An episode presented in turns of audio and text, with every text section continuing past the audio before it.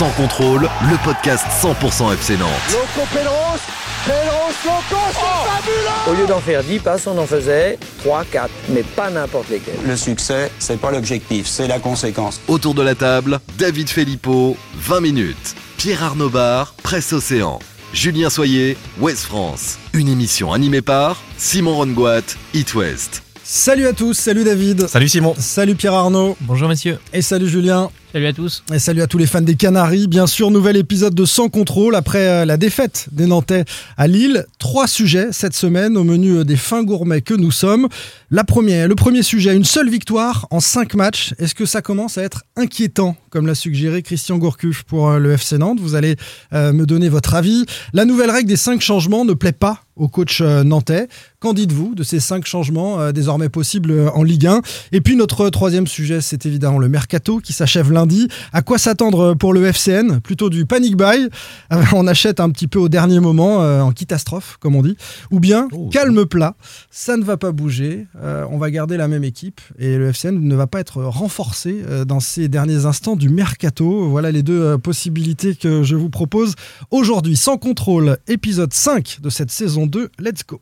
Sans contrôle, L'actu des Canaries a une touche de balle. Et cette première question, euh, inspirée de la conférence de presse d'après-match euh, du coach Christian Gourcuff, qui a employé ce mot inquiétant. Est-ce que pour vous, euh, ce parcours de début de saison des Nantais est inquiétant Une seule victoire en cinq matchs? On a posé la question aux internautes, David. Oui. Effectivement, il y a eu cette phrase hein, de Gourcuff, c'est un peu inquiétant, il a dit après la défaite de Lille. À Lille, êtes-vous vous aussi inquiet pour cette saison? Voilà la question qu'on a posée sur le compte Twitter de podcast FC Nantes. Alors non, pas du tout 11%. oui, inquiet pour le maintien 29%. Et oui, parce que ça va nous faire une saison terne à, à vivre 60%. Donc, une grande majorité nous dit ça va être une saison terne, mais il n'y a pas de risque pour le maintien du FC Nantes. 90% oui sont, sont inquiets, mais pas ouais, globalement. Il y a juste 30% inquiets pour le maintien. Allez, on va faire un petit tour des votes. Euh, Julien, est-ce que tu es inquiet pour le maintien? Est-ce que la saison va être terne ou, euh, ou on a encore beaucoup de belles choses à voir finalement et on ne s'inquiète pas? Euh, inquiet pour le maintien, non. Euh, la saison va être terne. En fait, c'est ce qu'il disait. On, on a fait, il était inquiet parce que euh, ils ont fait un match correct, mais euh, ils, ont, ils ont perdu 2-0, selon euh, les propos exacts de, de Christian Ça peut inquiéter. ouais. Donc ça peut inquiéter parce qu'en fait, c'est surtout cette, euh, cette difficulté à se créer des occasions et à déstabiliser les blocs adverses parce que ça, euh, c'est, c'est- ça arrive que trop rarement et il on a le sentiment qu'une fois que le FC Nantes, alors c'est vrai que Saint-Etienne me fait mentir là-dessus, mais on a quand même le sentiment que le FC Nantes, une fois qu'il est mené au score, c'est compliqué pour lui de renverser une situation. Bah, Saint-Etienne, oui. Il y a quand même ça- le cas de Saint-Etienne. C'est ce oui, que c'est tu ce que je disais. mais ça, Mais- fait, men- ça mais me fait mentir, mais C'était une semaine avant. quand Voilà, même. Donc, mais, mais euh, c'est vrai qu'on a, on a cette, cette difficulté à se dire bah, le FC Nantes peut faire mal euh, à l'adversaire. Alors pour aller dans ton sens, Julien, euh, nombreux commentaires ont été déposés hein, sous euh, le post de podcast FC Nantes. Loctup nous dit euh, la saison va être longue, on ne trouve pas une motivation et une envie dans cette équipe, et ça rejoint un petit peu euh, ce que tu sens. Alors Saint-Étienne te fait mentir, mais il y a un contexte particulier d'une équipe de Stéphanoise qui a joué euh, deux fois euh, sur euh, la dernière semaine, qui est fatiguée, c'est la fin de match et Nantes revient. Mais est-ce que ça manque peut-être un peu de, patron capable d'haranguer, de donner cette envie, de d'emporter, d'entraîner ce- cette équipe-là? Est-ce que tu, es sur ce créneau, ce que nous dit Loctup, la motivation et l'envie, on la sent pas? Non, ça manque pas de patron, je pense pas, parce que par exemple Nicolas Palois, dans son rôle de capitaine, essaye quand même et, secoue un peu ses joueurs pour son équipe pour, donner de la vie.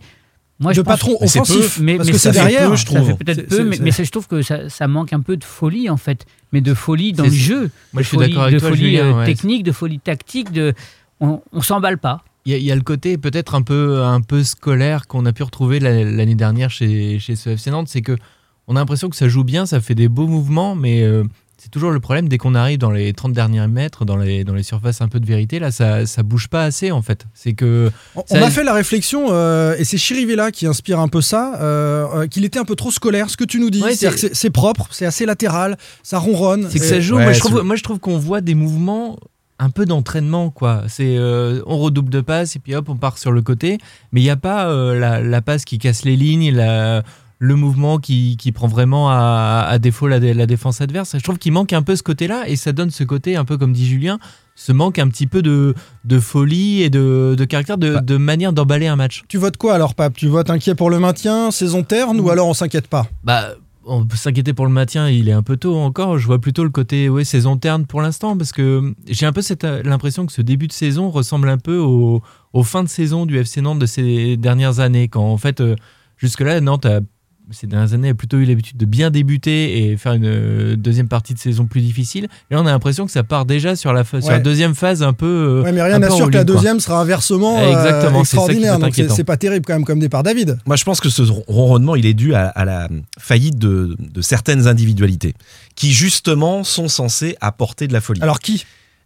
Moses Simon, pas Ouais. du tout revenu à son, à son meilleur niveau euh, cette saison. Alors, oui, il a marqué contre Saint-Etienne. Oui, on, a dit match déclic. euh, bon, à. Lille, ça n'a pas euh, été Ça n'a pas vraiment été le cas. Vous allez dire que je m'acharne, mais Blas, on sait qu'il a du talent, mais franchement, euh, il est, il est nonchalant. Enfin voilà, moi je trouve que pour l'instant, il n'apporte pas ce qu'il devrait apporter. Coco est un peu décevant. En même temps, il y a un an, il se blessait à Lille. Ouais. Il faut qu'il revienne à, à son Non, c'est niveau pas physique. Marcus Coco qui revient de blessure de porter l'équipe. Voilà, hein. donc c'est un peu compliqué. Les joueurs offensifs, ça manque. Euh, Ouais, mais donc, est-ce que, est-ce que il y a c'est que un- Colomoni finalement qui Est-ce- apportait en première période surtout Mais- un peu de cette folie Tu- capable d'éliminer Tu en tu, tu- tu parles de Colomani, mais c'est vrai que moi je trouve ça intéressant parce qu'on sent que le, le gamin, je fais vieux maintenant à dire ça, mais euh, qu'il a de l'envie. De, euh, voilà, il fait des appels, il essaie de jouer en profondeur. Est-ce que c'est une question, voilà, c'est c'est une, une vraie question, c'est pas une analyse, mais est-ce que c'est euh, Simon le, le problème, euh, ou Blas, ou Coco, ou est-ce que c'est toute l'animation qu'il y a autour? Parce qu'on a, Mais- est-ce que on la même attend que l'année aujourd'hui à dernière. Nantes Est-ce qu'on attend aujourd'hui à Nantes d'un joueur euh, qu'un joueur fasse la différence C'est la même, c'est la En même. fait, Non, non, non, dernière, non, il faut une animation. Mais c'est pas du tout la même animation. Mais c'est le c'est le même 4-4-2. système. Ah, c'est le même mais c'est- système. Mais le c'est même pas. enfin, ce sont pas les mêmes joueurs qui portent. Euh, Chirivella était pas là l'année Ah, dernière. Marcus Coco était pas là l'année dernière. Colomani était pas là. Enfin voilà, le système. Non mais Simon. Simon, il, est, je parlais Eh ben- d'une faillite euh, individuelle. Simon jouait bien très souvent côté gauche dans un 4-2-3-1 ou 4-4-2 euh, euh, à la Gourcuff. Euh, voilà, donc c'est bien. Je parle Moi de j'ai faillite. plus l'impression de, moi j'ai plus vraiment le- la sensation d'un d'un souci d'animation. Oui, suis vraiment c'est avec, côté euh, vraiment scolaire. Là, je reviens Et- sur Est-ce que c'est pas quelque part le, le travers J'aime bien ce coach Christian Gourcuff, mais est-ce que c'est pas finalement le travers de vouloir absolument jouer, produire du jeu, redoubler les passes et au bout d'un moment de pas avoir un jeu un peu plus direct Parce que on a l'impression que pour arriver au but adverse, il faut redoubler les passes euh, et créer des décalages, mais pour créer des décalages, il faut de la vitesse, il faut du mouvement, il faut des, des dédoublements avec les latéraux. On l'a vu un petit peu avec Fabio, je trouve qu'il fait plutôt un bon match à, Lille, qui s'est porté vers l'avant. Mais il faut qu'on ait des latéraux comme ça qui apportent des solutions, des milieux de terrain qui se projettent un peu vers l'avant, qui apportent des solutions. Euh, Louza, par exemple, c'est un très bon joueur de, de ballon, mais je l'ai pas trop vu aux avant-postes parce qu'il est, il est un peu derrière. J'ai l'impression qu'il n'y a peut-être pas de dépassement de fonction. C'est plus et que- ça aussi. Ah, Louza était face à un milieu de terrain. euh, oui, oui, non, mais qui est quand et même puis voilà, costaud. faut, faut aussi dire que Lille, c'est Voilà. c'est quand même une bonne équipe, que Saint-Etienne, c'est pas une mauvaise équipe. euh. Bon, enfin, je pense, on va Mais dire ça tous en les termes week-ends. d'animation, Nice, on pour va aussi dire ce ça. que disait euh, Pav, c'est euh, le- l'animation. Ce qui m'a marqué, moi, c'est les deux décalages que fait, enfin les deux différences que fait euh, Randall en première période, Randall Clomioni. Et euh, le premier centre, il est pour personne. En fait, on a l'impression que dans cette situation-là, euh, il n'y a, il y a- il y a pas eu de, de, de schéma travaillé. Alors, je ne me permettrai jamais de dire ça parce que je ne suis mais pas aux on- entraînements. Tu viens de le dire quand même. Mais Si ce, tu ce le que je veux dire, c'est que je ne sais pas s'il y a suffisamment d'automatisme ou de folie. Ou de la- dépassement de fonction, de de, folie, fonction, avec des joueurs voilà. qui sont capables est-ce euh, dans la, dans euh, dernière, euh, dans les, dans les 10-15 derniers mètres. Quoi. Mais Parce est-ce qu'il n'y a pas aussi un petit peu d'inquiétude? Parce que le problème, tu sais bien, euh, enfin vous savez bien qu'une équipe de foot, c'est ça aussi, c'est que quand tu commences à enchaîner les mauvais résultats, tu, Mm. Tu, tu prends des buts euh, quand même pas mal dans les cinq premières minutes. Euh, là, à Lille, tu les prends à- avant, à la fin de chaque période. Et, et quelque part, est-ce que ça te crispe pas un peu aussi de te dire, euh, quand tu débutes le match à Lille en ayant fait les précédents résultats, bah, moi j'ai eu la sensation de voir une équipe qui voulait surtout ne pas perdre et, et rester déjà bien solide derrière et puis on voit devant ce que ça donne mais c'est pas comme ça que tu crées de la folie Enfin, on, on a, en fait, on a un Nantes qui est ultra prévisible, moi j'ai l'impression. Un peu. Voilà, le 4-4-2 de Gourcuff, ça y est, tout le monde le Un lit parfaitement. Un peu à l'image de, de- du jeu aussi qui est extrêmement lisible de, de Moses Simon, qui lui aussi fait toujours un peu les mêmes, les mêmes gestes. Euh, Désolé, hein, je fais une fixation un Non, peu mais sur on lui, en a parlé la semaine dernière. a- on a- Moses Parce qu'on Simon, attend beaucoup plus de lui. c'est dans la tête. Ouais. Dès qu'il va retrouver la confiance, il va. Oui, c'est le principe des, joueurs offensifs.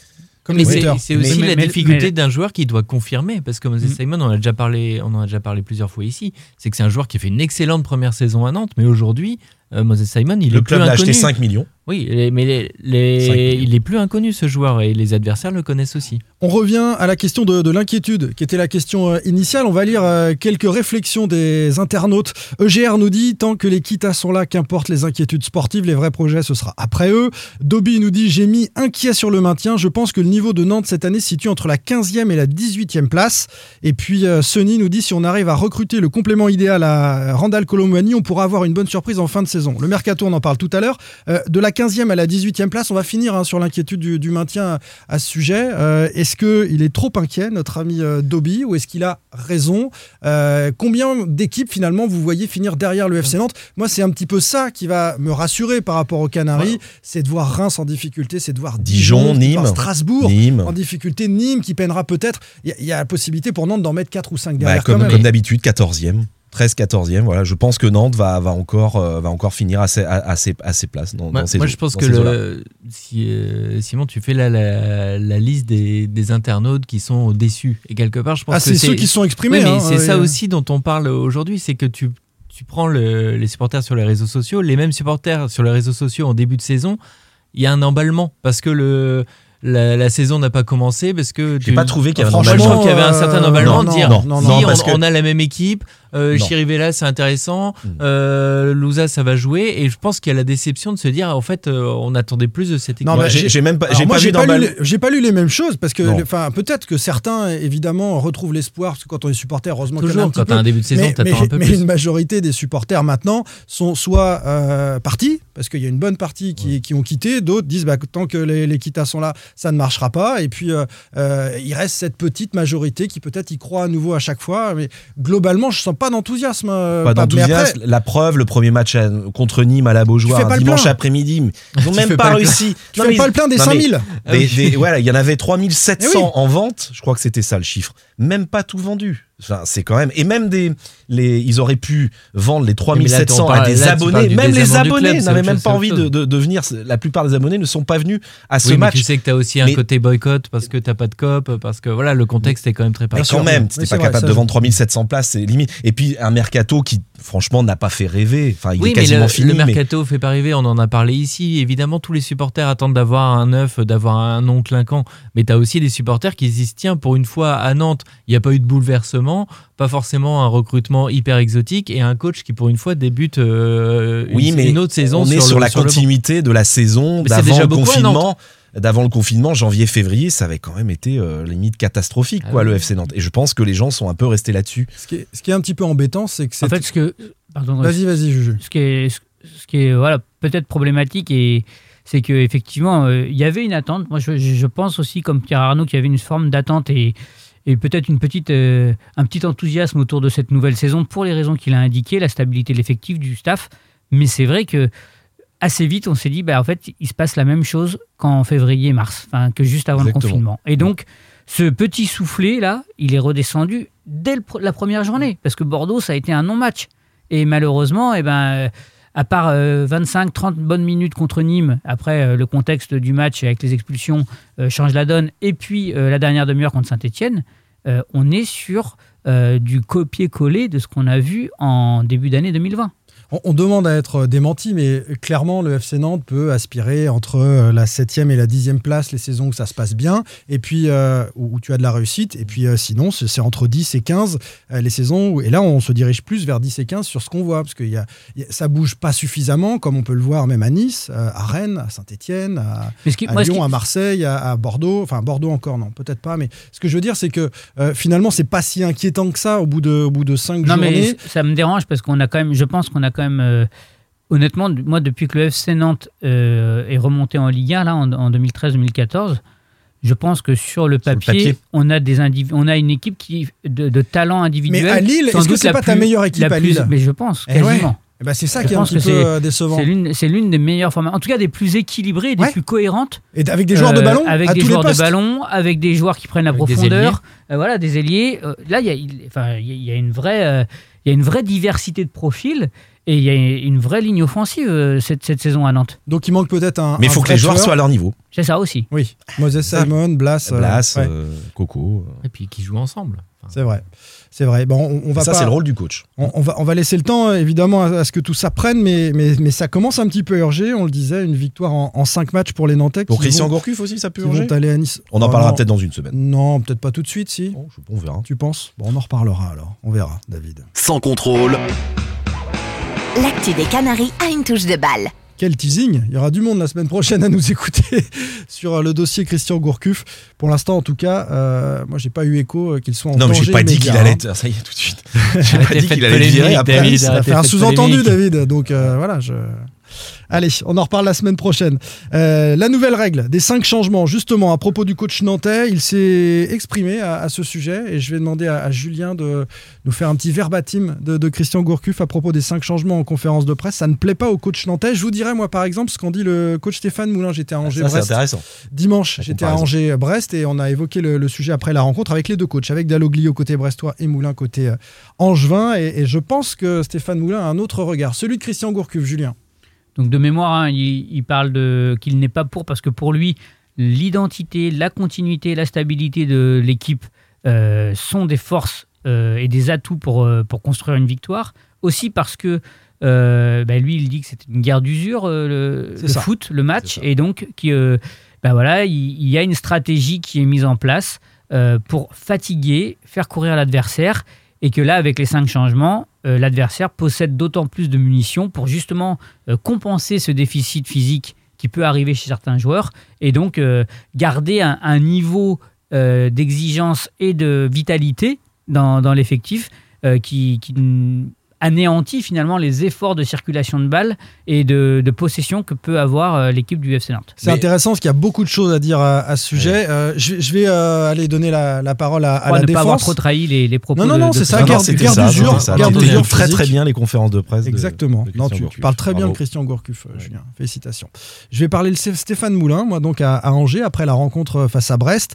Euh, en quelques mots, le scénario, c'est un stade brestois qui domine euh, ce match-là. 2 buts 1 jusqu'à la 78e minute. Ça doit même faire 3 ou 4-1 pour Brest. Et puis, euh, il y a des changements opérés par euh, le coach Moulin. Il change des joueurs et il change de système. Et le nombre de changements lui permet de changer de système. Et, et en changeant de système, il renverse ce match-là en deux minutes. Euh, Angers marque deux fois et, et l'emporte un peu contre le cours du jeu. Et il s'en est un petit peu euh, euh, gargarisé en conférence de presse ensuite en disant voilà à quoi ça sert les, les cinq changements. Ça nous permet d'être, en tant que technicien, encore plus influent qu'avant Et sur. euh, tacticien. Euh, tacticien, pardon, oui, euh, encore plus influent qu'avant sur euh, le, le déroulement d'un match euh, parce qu'on a plus de cartouches. Et je, je- je- je le relance en lui disant oui, mais ça dépend du, du club et de l'effectif. Les, les gros sont quand même avantagés parce qu'a priori ils ont un meilleur banc. Et il dit oui, sûrement, mais de toute façon, les gros sont toujours avantagés dans tous les domaines. Donc je, retiens- Ouais, ne retiens pas cet argument-là. En revanche, moi, je sais que si je suis bon, j'ai plus de possibilités de, de- de m'exprimer avec cinq changements. Donc voilà pour ce que C'est pas euh, rien, Stéphane 5 Moulin. changements. 5 une changements. demi-équipe, hein. C'est c'est ce que voilà. Il y a 10 joueurs de champ au football. hein. Je vais être assez pragmatique. Mais oui, bien 5 sûr. changements, ça veut dire la moitié d'une équipe que vous pouvez changer en cours de match. En trois fois, en trois changements, je crois. hein. Vous pouvez pas faire 5 changements, euh, euh, un, un, un, euh, d'un coup. Voilà, enfin 5. donc euh, voilà, en fait, on a tout simplement un, un coach Moulin qui est très pragmatique, réaliste. Il sait qu'il peut réactif. est réactif, il peut euh, prendre sur son banc des joueurs, il peut changer les choses, il peut inverser le cours des choses. Et un coach nantais, Christian Gourcuff, euh, qui est dogmatique. C'est ce que j'ai lu l'autre jour. euh, Quelqu'un a ressorti ça sur Twitter. Il comparait euh, Gourcuff et, Julien Stéphan de, Rennes. Euh, il disait que Stéphan était un, pragmatique et, et, Gourcuff un, dogmatique. J'ai l'impression que Christian Gourcuff parfois a du mal à, bah, finalement à évoluer, à vivre un peu avec son temps. Il est resté un peu dans le foot d'avant. Je, je, c'est pas une critique que je fais, mais, c'est un constat. Alors, ça se concrétise comment? Le 4-4-2, il n'en démord pas, donc il peut pas changer de système. Et changer de système, c'est parfois utiliser d'autres joueurs qui ont des profils différents et qui s'intégreront mieux dans le fameux 3-5-2 que tout le monde utilise, bloc bas, et puis je contre en ce moment en, en Ligue 1. Il, il- il est dans son système, donc il a peut-être pas suffisamment de joueurs et d'affinité entre les joueurs pour les, les faire évoluer ensemble. Et, et c'est en ça qu'il est peut-être dogmatique, parce qu'il est bloqué. Il n'a pas sur le banc des joueurs qui pourront faire mieux, euh, à son sens, avec ces cinq changements. Donc ça le désavantage, lui, dans, dans ce- dans le fait d'être fixé Il sur, avait, le 4-4-2. par exemple, sur le match de Monaco, si on prend le match de, de Lille, il pouvait bien faire, euh, il pouvait bien faire entrer Aimon, Bamba, Euh, au milieu, euh, s'il sentait par exemple Chirivella un peu en difficulté, il pouvait faire entrer Touré. Il pouvait au moins faire trois changements d'un seul coup. Qu'est- Qu'est-ce que ça change à son équipe? Bamba côté droit, Aimon, euh, Aimon euh, à la place de, de Colomani, ou alors Colomani le met sur un côté et il sort, euh, il sort Simon ou Blas. Enfin, il y, a- il y a quand même moyen de faire des changements Alors, et d'apporter un peu de sang neuf. Dans les habitudes de Christian Gourcuff Oui, je- depuis toujours, ce sont les mêmes qui jouent pour euh, Ouais, renforcer sans cesse, pour renforcer sans cesse les habitudes de jeu et que Dans le Chacun- Mais quand ça ne marche euh, pas, quand c'est bloqué, il faut bien apporter, et essayer d'apporter quelque Déjà, chose. même, euh, enfin voilà, c- ces changements arrivent quand même tardivement. Il en fait, il en fait pas 5, mais il en fait 3 qui euh, finalement les deux derniers jours entrent quand le FC Nantes est mené de 0 C'est prend le deuxième but Et le premier, il le fait à quand, quand? À la 62e. Il fait chan- il change Marcus Coco euh, par Euh, euh, Bamba. Kader Bamba, un changement qui est assez répétitif aussi. ça c'est Finalement, il fait les intéressant. mêmes changements. Il a la même équipe et il fait globalement rentrer les mêmes joueurs sur les derniers matchs. Il fait rentrer Bamba, Seto à la place ça. de Coco. Il fait rentrer Aimon quand Nantes est en difficulté pour apporter un petit peu de vent. Il change souvent. euh, il fait rentrer un Abed ou un Touré au milieu de terrain pour euh, renforcer un peu le milieu parce que les milieux de terrain, moi j'ai trouvé que les, les joueurs étaient aussi fatigués parce qu'il y a aussi des, Je des parlais de changements. Chirivella notamment. Des, des Ouais. changements ça, aussi de, Ouais, Oui, il mais a est-ce que- de rythme de- un peu, ouais, de normal. caisse quoi des, des Ça, joueurs ouais. qui courent beaucoup oui mais les joueurs courent beaucoup aussi même Ouais. Louza moi je l'ai vu sûr. épuisé euh. Louza euh, à la fin Sur, la question des changements, c'est intéressant parce que finalement à Nantes depuis plusieurs années, on, on connaît ça, des, des coachs qui n'utilisent pas euh, euh, beaucoup les changements euh, à la mi-temps ou euh, dans la première partie de match. Michel Derzakarian faisait très peu de changements. Je vais prendre ces deux coachs, Julien. Michel Derzakarian à Nantes et euh, Christian Gourcuff à Nantes, les deux derniers techniciens. Et on a eu cet échange euh, récemment, euh, tous les deux. On a regardé ce que faisait Michel Derzakarian. Tu as regardé ce que faisait Michel Derzakarian depuis qu'il est à Montpellier. Est-ce qu'il utilise ces cinq changements ou est-ce qu'il est, comme à sa période nantaise, à faire entrer un joueur à la 70e euh, sans, sans bouleverser son effectif? Réponse, Julien. On a vu qu'il il utilisait déjà davantage les. Enfin, il n'est pas arc-bouté sur une situation ou une autre. Ouais. ça peut aller de 3 à 5 en fonction de la situation du match. Et c'est vrai que ça lui offre aussi la possibilité, comme il l'avait déjà fait quelques fois à Nantes, euh, de, de changer parfois très tôt à la mi-temps, d'intervertir un joueur ou deux. C'était très Pour, rare à euh, Nantes, hein, il c'est- le faisait pas. hein. Ça arrivait, mais c'était rare. Ah, Et, euh, mais en tout cas, oui, il le fait. Enfin, il le fait. Là, sur les cinq le fait. premières journées, il a utilisé Les cinq changements. ces cinq changements, Ouais. ou en tout cas cette latitude d'aller de 3 à 5. Et, euh, Ouais. et c'est plutôt. euh, bah, voilà, c'est aussi un signe d'évolution de, de Michel par rapport. Enfin, d'évolution, en tout cas, de d'utilisation de, de la règle. Encore un mot à ajouter sur les cinq changements où on a fait le tour et on va voir si euh, Christian Gourcuff se saisit de, de cette Bah, moi, je, règle. me- je me souviens Non. juste quand même que des fois, on entendait les entraîneurs dire bah, de toute façon, là, il aurait fallu changer la moitié de l'équipe. Eh ben là, ils ont l'occasion de le faire. C'est vrai, c'est ça vrai. arrivait. Non, mais, non, mais t'as On raison. entendait ces phrases-là là, euh, c'est ça. j'ai entendu le terme arc-bouté. Ça sera un peu peut-être la conclusion. Je pense, connaissant un peu Christian Gourcuff, euh, il va rester arc-bouté là-dessus en disant non, non, moi cette règle de cinq changements, il a ça ne me convient idées, pas. il Il a ses pas idées. D'ailleurs, c'est tout à son honneur hein, d'avoir une vraie philosophie de jeu, Ouais, des vraie vraies philosophie convictions. Et, et voilà, c'est- euh, c'est tout à son honneur, mais je pense qu'il ne. Ça m'étonnerait qu'il utilise un jour les, les, les cinq changements. D'ailleurs, vu ce qu'il dit, Bah, non, il, il- le fera pas. fait, et c'est euh, l'un des rares en France, hein, il je pense. il hein, l'a fait franchement, euh, hein. sur Nîmes parce que les- la situation du match Oui, est liée à ça l'obligeait, l'obligeait à faire. mais je- Ouais. après, il se pose aussi la question de savoir sur l'avenir aussi d'un d'un groupe, parce que comme tu disais, David, il aime aussi s'appuyer sur un groupe restreint. Il a son équipe de, titulaires et euh, ses trois remplaçants en gros qui rentrent. Euh, quid des autres joueurs? Il risque de trouver le, temps long. Il n'y a plus de Coupe de la Ligue maintenant, donc euh, ça, risque d'être long aussi de maintenir les, hommes en forme. Et on parlait tout à l'heure dans le premier thème des, de, l'animation offensive et de prise de risque. Et voilà. Moi, je me pose aussi la question de savoir aussi quand tu es installé dans une équipe sans euh, une vraie concurrence qui te pousse à te bouger plus, est-ce que ça peut pas te, te forcer à ronronner un peu plus Ça aussi peut, c'est vrai. C'est c'est un argument de, de plus et, et- et c'est c'est à prendre en compte sur les cinq changements, le fait de concerner tout un effectif et les clubs européens, on prenait l'exemple euh, Rennais et celui de Julien Stéphan, vont utiliser ça pour euh, concerner tout le monde avec la carotte de la Coupe d'Europe et les cinq changements. C'est vrai que ça galvanise tout le monde. Allez, on parle mercato, messieurs. Sans contrôle, L'actu des Canaries a une touche de balle. Le mercato s'achève lundi, 23h59. Vous allez donc travailler très tard, Oh là les là. uns les autres, lundi prochain. Alors on s'attend à quoi? Pour euh, le FC Nantes. J'ai parlé euh, en présentation de panic buy, un peu euh, l'achat de dernière minute parce que c'est peut-être le cas du FC Nantes. Les résultats ne sont pas à la hauteur sur le début de saison et qu'on peut encore corriger à certains postes ce dont on dispose, sans avoir peut-être eu le temps de bien analyser le, le profil d'un joueur. C'est le panic buy des, des dernières heures de mercato. Ou bien est-ce qu'on va continuer sur la même lancée, un calme plat qui pour l'instant règne sur le Mais mercato du FC Nantes tout dépend à partir de quand on peut parler de panic buy. Voilà, déjà, définition des termes. Ouais, clairement, dans la dernière semaine, si tu n'as pas eu le temps de bosser Là, sur pour un vous, joueur, c'est- un panic buy. si tu là, commences qui- à découvrir un joueur qu'on te propose maintenant, que tu n'as pas eu le temps de bosser, je suis désolé, c'est pas c'est pas une façon. euh, euh, Mm. C'est quelqu'un que tu vas signer 2, 3, 4 ans. Bon, euh, t'as pas trop eu le temps de le voir. Non, Sauf après- si tu le fais en prêt. Tu peux, tu peux aussi euh, bénéficier de la dernière semaine parce que la dernière semaine, euh, des, euh, des contrats ou des joueurs qui te paraissaient inaccessibles parce que les agents sont gourmands, parce que le joueur est un peu gourmand, euh, faute de propositions. Sur vont- tu avais déjà bossé. Alors, Voilà, des joueurs que sûr, tu voulais faire venir. Concrétiser, de concrétiser un Concrétiser ça peut un- se un débloquer, profil, ça euh, peut se débloquer la bien dernière sûr, c'est C'est semaine. autre chose. Alors, et, et le panic buy, c'est aussi une question de contexte. Je parlais euh, des résultats moyens du FC Nantes. Est-ce que le, le président Kita va se dire euh, finalement, on est un peu court et il faut euh, mettre un petit chèque pour renforcer tout ça? Je suis pas sûr. Le panic buy, par exemple, c'est le, le cas d'Antonio Manche. Vous vous souvenez peut-être de lui, euh, ce Croate qui était arrivé lors des dernières heures du mercato sous Vaïd à. Hiver- Mercato d'hiver, ouais. Hiver 2018. euh, Oui, ça doit être ça. 19. Ouais, ouais, 19. 19, ouais, c'est ça. Euh, oui, bah, on, peut s'attendre à tout avec euh, Valdemarquita, euh, c'est évident. Euh, S'il y a une défaite à Nice, moi je pense que ça peut, ça peut encore l'inciter peut-être à faire un coup en plus, un ou deux coups en plus. Il restera deux jours. Ouais, bah, bah, il- voilà. Je suis pas sûr où- qu'il débourse beaucoup plus d'argent, mais il essaiera de. Voilà, il, il va ratisser très large, quoi. Alors, essayer on est toujours non. sur notre priorité latérale. euh, Non, attaquant. Attaquant. Non, alors, euh, pardon, re- la, priorité, des- la, priorité, absolue alors la La- priorité d'Equita pour toi, c'est l'attaquant. Oui. Parce que Bah, je l'ai écrit hier. D'accord, très bien. Moi, je te lis pas tous les jours, même si euh, j'aime beaucoup. Non, ce non, la priorité, c'est un attaquant. Merci. Euh, attaquant, ouais. ouais. Et D'accord. si opportunité, latéral, plutôt gauche. Et quelque part, c'est, on en revient à la question de, de Simon tout à l'heure, de savoir ce qu'est un panic buy. Parce que là, tu dis la, la volonté de recruter un attaquant et, et ou un latéral.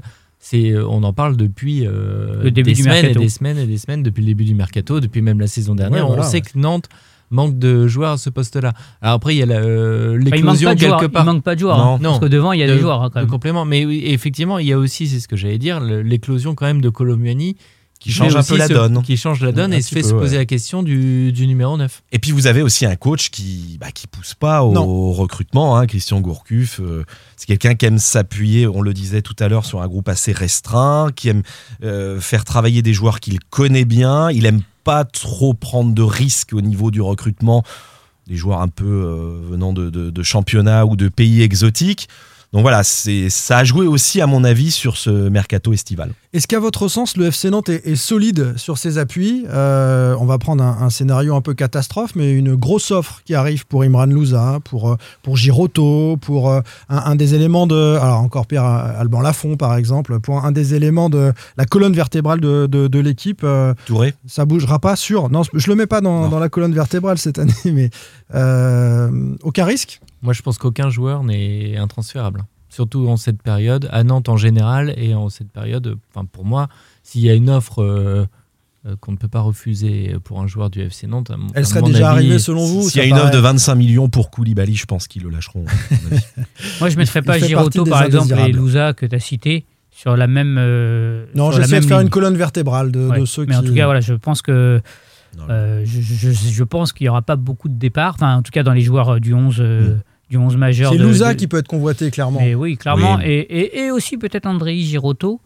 Euh, mais, mais je suis pas sûr que les deux. Enfin, que le.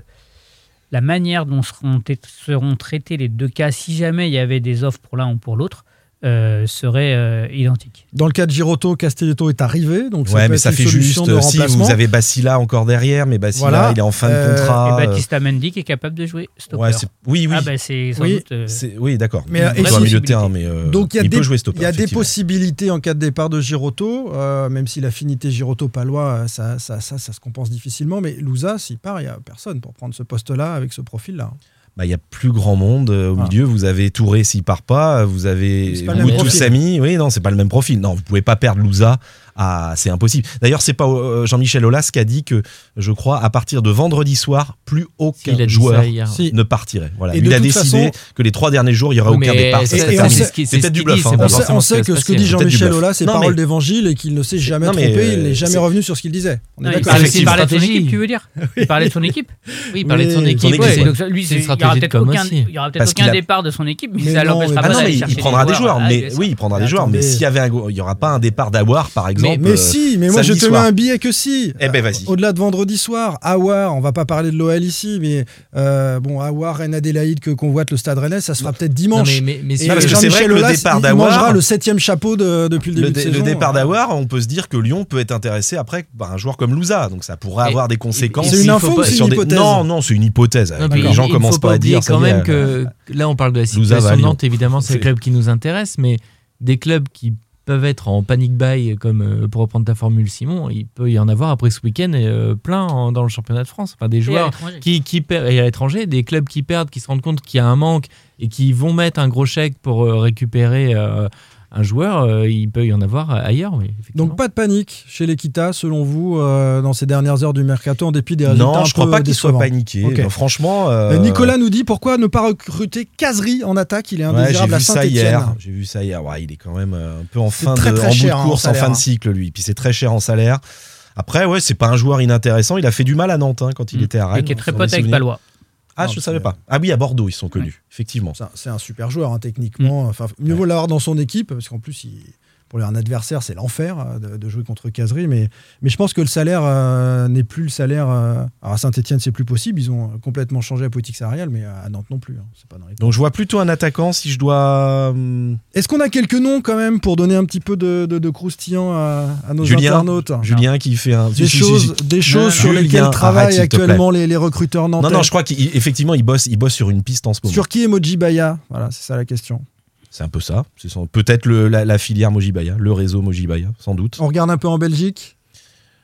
Euh, Ce matin, on a- ce matin, on m'a dit euh, surveille quand même Dimata qui joue à Anderlecht, mais c'est pas lui. Voilà, je préfère le dire. Bon, ils sont en train Dimata de regarder un attaquant. Anderlecht. Ils sont en train de Oui, regarder oui, un oui, attaquant. Oui, enfin plus que regarder. Je pense qu'il Oui. bosse, il bosse vraiment sur le, sur, le, sur le dossier, ça c'est sûr. Et un latéral, peut-être, latéral gauche. L'attaquant, il faudra qu'il soit meilleur et bien meilleur que Ouais. Colomwani. Hein. C'est pas pour mettre un aimant Oui, mais- bis. Hein.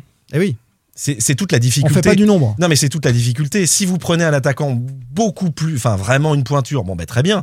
Mais après, ça veut dire que Colomwani, euh, vous le condamnez aussi. Alors, c'est pas simple. Il faut Oui, mais trouver un juste on- Ça on- peut être à la place de Blas avec on Colomani à côté. Hein. On C'est en pas revient, à, voilà, on en revient non, à ce qu'on a Blas, dit. Non, Blas, mais- euh, on va pas repartir sur Blas, mais Blas, euh, non, mais on en c'est pas possible que Gourcuff le mette sur le banc. On en revient à ce qu'on a dit la semaine On dernière. quand sur un côté. ouais. selon Colomani, pour euh, Colomani, c'est que c'est un, un joueur qui est capable de jouer sur tout le front de l'attaque. Ouais.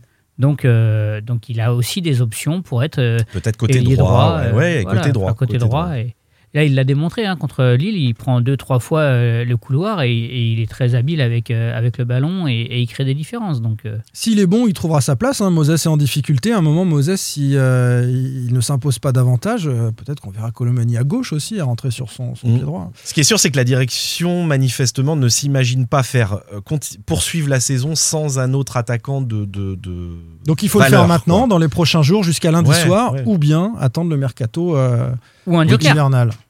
Ou en joker. Ouais, enfin. Merci messieurs. Merci, passionnant euh, ce petit point. puis, quand on se retrouve bah, dans une semaine, mardi, voilà. Ça sera, on aura le nom de l'attaquant. Et on aura l'équipe le définitive. latéral gauche, les départs, on aura tout. Voilà, on saura euh, comment le FC Nantes est armé pour les prochaines semaines. Merci David, merci Pierre Arnaud et On merci. saura si la prédiction Julien. de David concernant Christian Gourcuff. Je savais que quelqu'un allait y revenir. Bien sûr. On saura si Jean-Michel Aulas a mangé le même chapeau que David. euh, bon, Aussi. voilà, que, que- on, est impatient d'y être. Allez, salut à tous. Vivement mardi. Ciao. Bonne journée.